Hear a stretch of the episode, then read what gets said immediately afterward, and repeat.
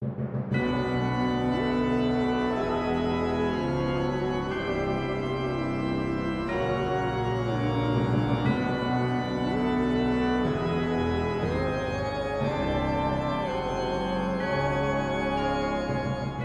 あ懺悔の時間だよ。ミッドナイトシャウト。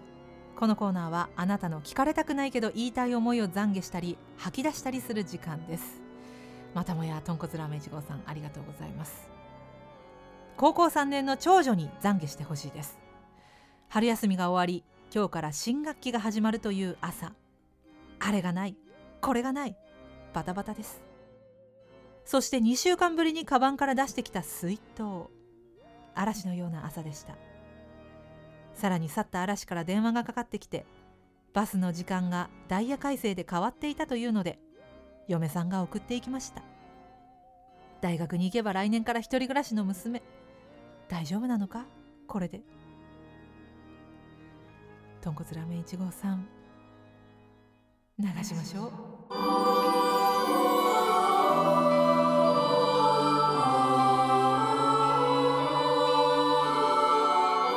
豚骨ラーメン1号さんはどうしても娘さんに懺悔させたいのね。なんか毎週毎週毎週なんかこういう感じのメッセージ頂いてる気がするんですけど。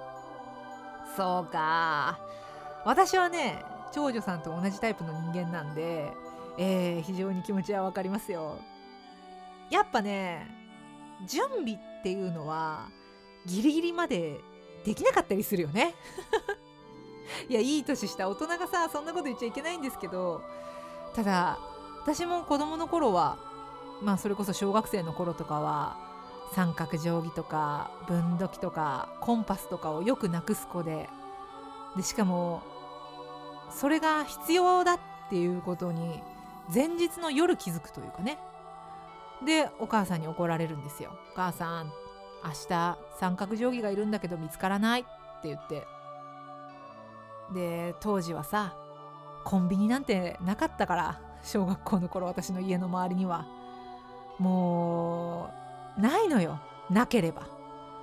もうお母さんがもう般若のごとくね日頃は優しいお母さんなんですよ般若のごとく怒ってね「あんたなんでいつも直前になって言うの!」って言ってねでも家中ひっくり返して私の部屋もひっくり返してでもなぜか出てこないんですねああいう時って。でしょうがないからもうそういう子のためにでしょうけど学校の近くにさおばあちゃんがね開けてくれてるお店があるんです文具屋さんが。でそこで三角定規を買ってねもう行くっていう。あそこで買ってきなさいってお母さんからお金を渡されるっていうね。まあそういうこともありますよ。で豚骨ラーメン1号さんはさお嬢さんの来年から始まるであろう一人暮らしをとても心配されてますけど大丈夫よ。その場面で本当に困ったことになって自分がもううわこれ失敗したなっていう経験をしたらね改善するように動きますから人間は必ず。今はこうやってねお父さんとお母さんが助けてくれるの。だから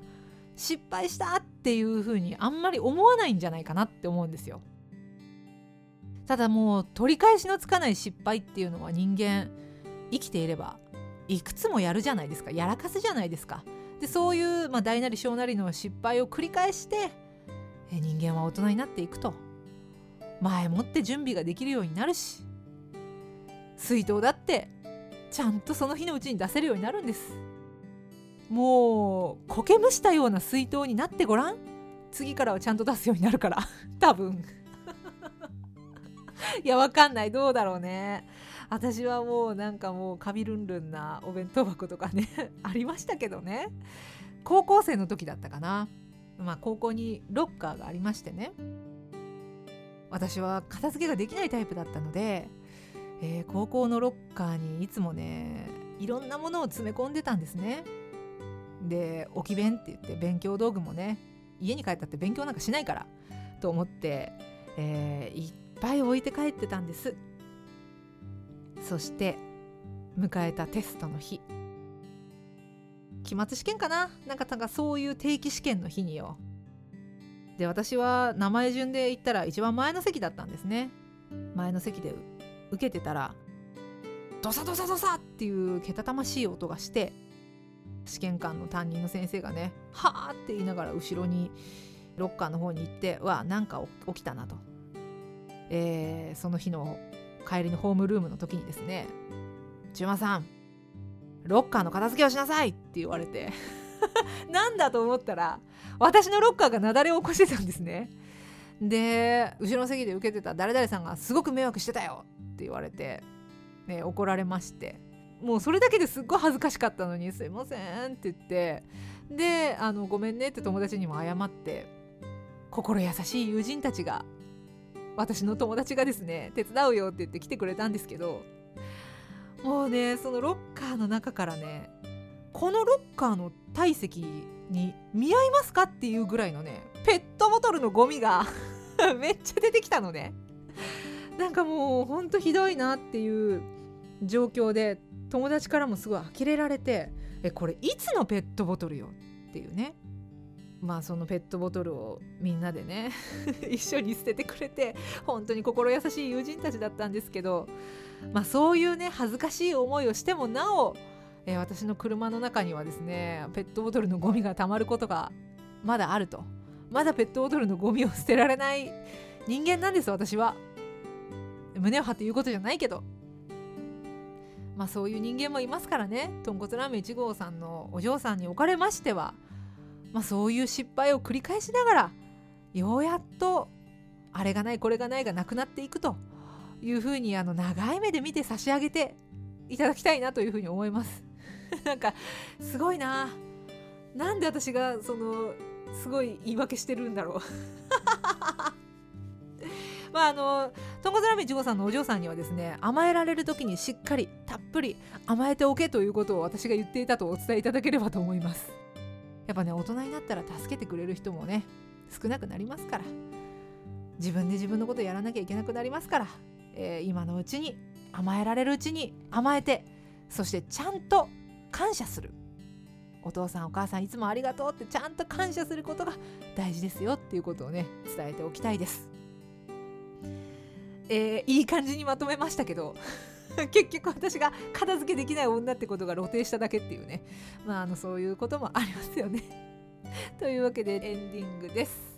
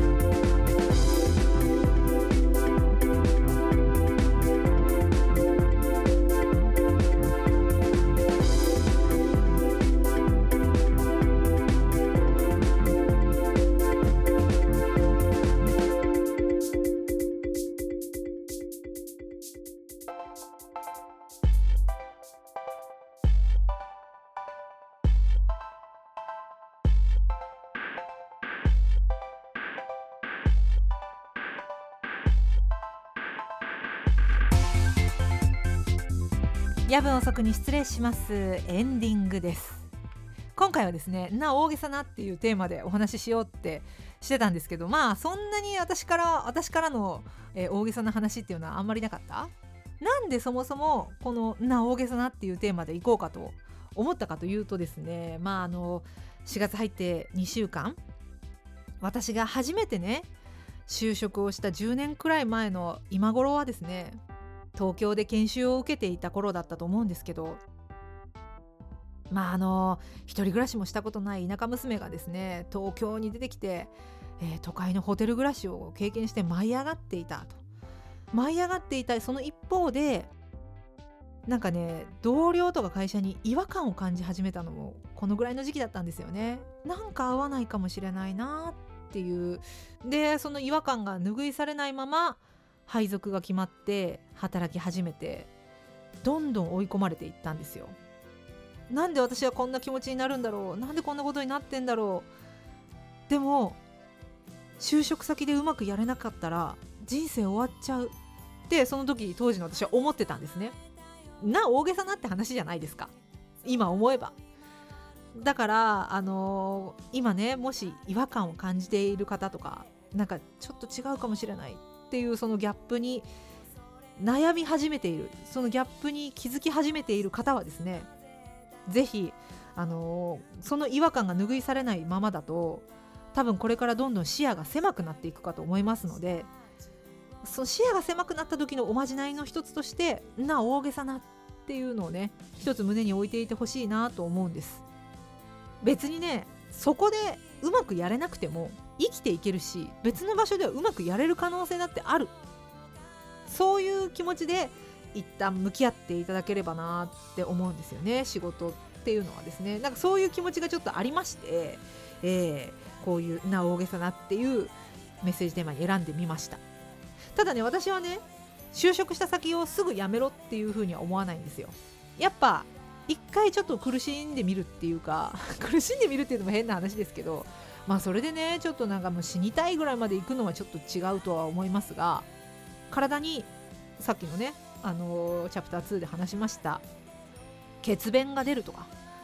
私の場合はただの字でしたけど あのー、本当に血便が出て危ないことってありますし、まあ、そういう体がちょっと悲鳴を上げ始めるぐらいまですることはないと。そこまで自分を追い込む必要はないですけどまあちょっとその違和感と向き合ってみる。それを乗り越える努力をしてみるっていうのも一つ人生の将来的にあなたを強くしてくれる大事な経験になると思いますんですぐやめることを推奨はしませんけどまあでもなんかその向き合い方としてな大げさなって言えるような軽やかさを持っておくといいかもしれないよっていうことがちょっと言いたかったということで そんなね重たい感じの話は全然でなかったと思うんですけど、まあ、そんなこんなで、え今回の野望層お開きとさせていただきます。え次回配信は4月20日火曜日配信予定です。戻ってきました火曜日。メッセージテーマは4月16日金曜日やぶおそ公式ツイッターで発表します。日曜日の夜に締め切りにしようかな。で月曜にとって、えー、ゆっくり編集して火曜配信みたいな感じな流れにしようかな、えー、さあ懺悔の時間だよ。ミッドナイトシャウトもメッセージお待ちしています。あなたの懺悔愚痴相談人に聞かれたくない話も野望そなら大丈夫です。メールは yabun.osoku.gmail.com やぶん遅く .gmail.com です。ツイッターはアットマークやぶおそアットマーク YABUOSO です。フォローよろしくお願いします。エンディングにお届けするのは普段着コーポレーション愛は皆坂です。Spotify、Apple Music などでフルで聴けますのでぜひ普段着コーポレーションで検索してみてください。それではそろそろお時間です。どうぞごゆっくり。おやすみなさい。